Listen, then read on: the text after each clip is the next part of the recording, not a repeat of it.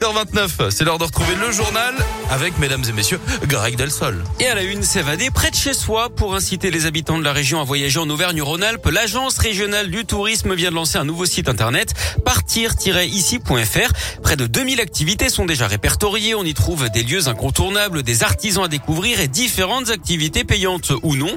À chaque fois, l'aspect environnemental et social des visites est valorisé. Le site qui a nécessité un an de travail fonctionne un peu comme un complément au guide traditionnel avec une particularité. Des influenceurs de la région contribuent et partagent leurs bons plans. Les explications de Lionel Flasseur, le directeur général d'Auvergne-Rhône-Alpes Tourisme on peut être euh, géolocalisé et donc on demande effectivement qu'est-ce que je peux faire à 50, 100 km de chez moi. On peut également rentrer par des Je veux plutôt du bien-être, je veux plutôt de l'activité, je veux plutôt aller à la rencontre de l'autre.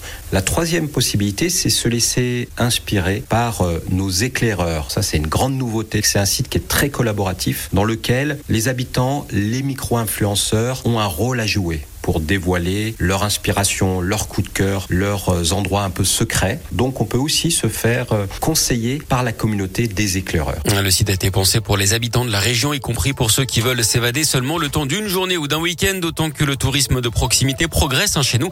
Avant le Covid, 26% des touristes en Auvergne-Rhône-Alpes étaient déjà originaires de la région, un chiffre qui est monté à 48% à l'été 2020, 33% cet été. La colère des AESH. Aujourd'hui, les accompagnants d'élèves en situation de handicap qui se mobilisent partout en France pour dénoncer la dégradation de leurs conditions de travail et les conséquences pour les élèves. Ils réclament plus de moyens, de meilleurs salaires, la création d'un statut de la fonction publique et des recrutements massifs. Un grand rassemblement national est prévu à Paris. Il y aura également un rassemblement à Lyon tout à l'heure avec un pique-nique et une manifestation à partir de 15 heures devant le rectorat. Un ouvrier de 31 ans grièvement brûlé au visage et au cou hier après-midi à Villars-les-Dombes. Dans l'un, il intervenait sur un immeuble quand il est tombé sur une ligne électrique. L'homme a été transporté par hélicoptère dans un hôpital lyonnais dans un état grave. Le changement, c'est maintenant. Si vous êtes fan de musique, sachez qu'il ne faut plus parler de Kenny West, mais de Ye. Oh. Ce qui était son surnom jusque-là est devenu son nom officiel, Guillaume, après la décision d'un juge de Los Angeles.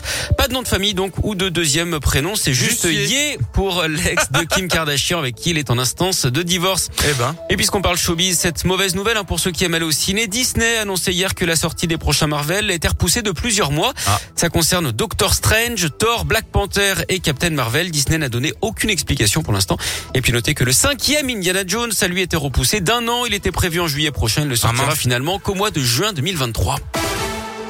Et puis on termine par du sport et du foot avec la Ligue des Champions, troisième journée de la phase de poule ce soir et le PSG reçoit Leipzig à partir de 21h.